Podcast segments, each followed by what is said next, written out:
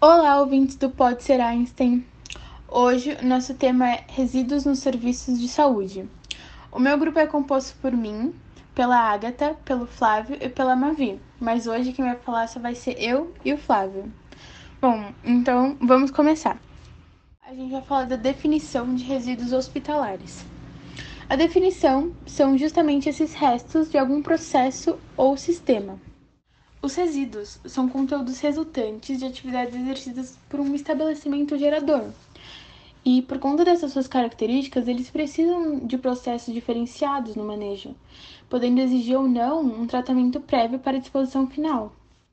Os resíduos de serviços de saúde podem conter contaminantes maléficos, sendo estes infectantes, radioativos, perfuricortantes, podendo então causar danos aos indivíduos e ao meio ambiente. Então, dessa forma, eles merecem muita atenção. Pela lei federal, foi instituída a Política Nacional de Resíduos Sólidos, e como estímulo à responsabilidade compartilhada de todos os envolvidos, desde a produção do produto até seu destino final, baseado em um consumo sustentável. Bom, agora a gente vai falar sobre os grupos. O grupo A, ele compõe os resíduos com a presença de agentes biológicos, ou qualquer material que tenha entrado em contato com eles, potencialmente infectantes. Portanto, são resíduos biológicos e infectantes. E como tratamento desses resíduos, a gente pode falar que é o acondicionamento em saco branco leitoso, né? Que é um tratamento prévio na unidade geradora com autoclavagem e aterro sanitário. E a gente tem também o biohazard, que é uma palavra em inglês, que ela consiste nessa junção de biological, que significa biológico, e hazard, que significa risco ou perigo. Então, por isso, ela significa risco biológico ou perigo biológico. Bom, e nesse grupo A tem uma grande classificação de riscos dos microrganismos patogênicos, que essa classificação baseia em diversos critérios que orientam a avaliação desse risco, e ele está principalmente orientado pelo potencial de risco que oferece ao indivíduo, à comunidade ou ao meio ambiente. Bom, e para começar, a gente tem a classe de risco 1. A classe de risco 1 é o risco individual, e para a comunidade é ausente ou muito baixo, ou seja, é baseado por micro-organismos que têm uma baixa probabilidade de provocar infecções no homem ou em animais. Essa é a classe de risco 1. A segunda classe de risco é o risco individual moderado e para a comunidade é baixo. Ou seja, são micro-organismos que podem provocar infecções, porém dispõem-se de medidas terapêuticas e profiláticas eficientes, sendo o risco de propagação limitado.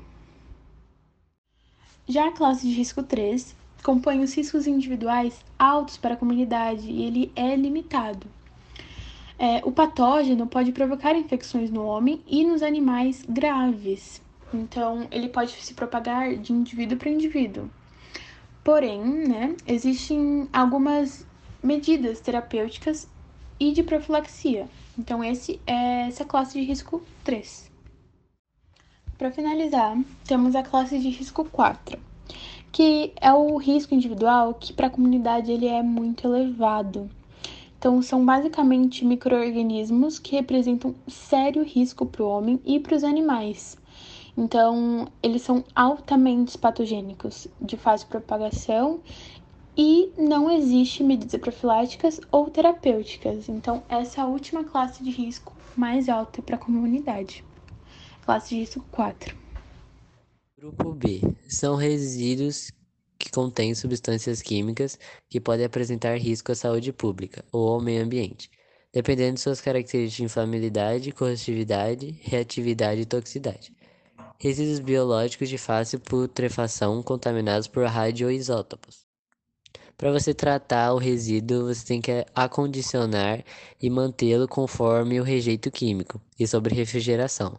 Eles devem ser acondicionados conforme cada tipo de resíduo e serem inativados para seu descarte.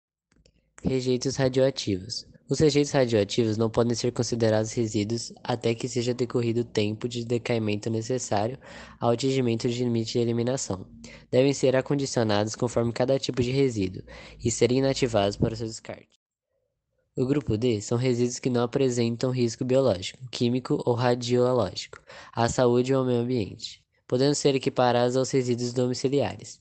Eles são resíduos comuns que podem ser segregados para reciclagem conforme sua composição. O grupo E são resíduos de quaisquer dos grupos anteriores e materiais perfuro-cortantes ou escarificantes, tais como lâminas de barbear, agulhas, scalpes, ampolas de vidro e etc.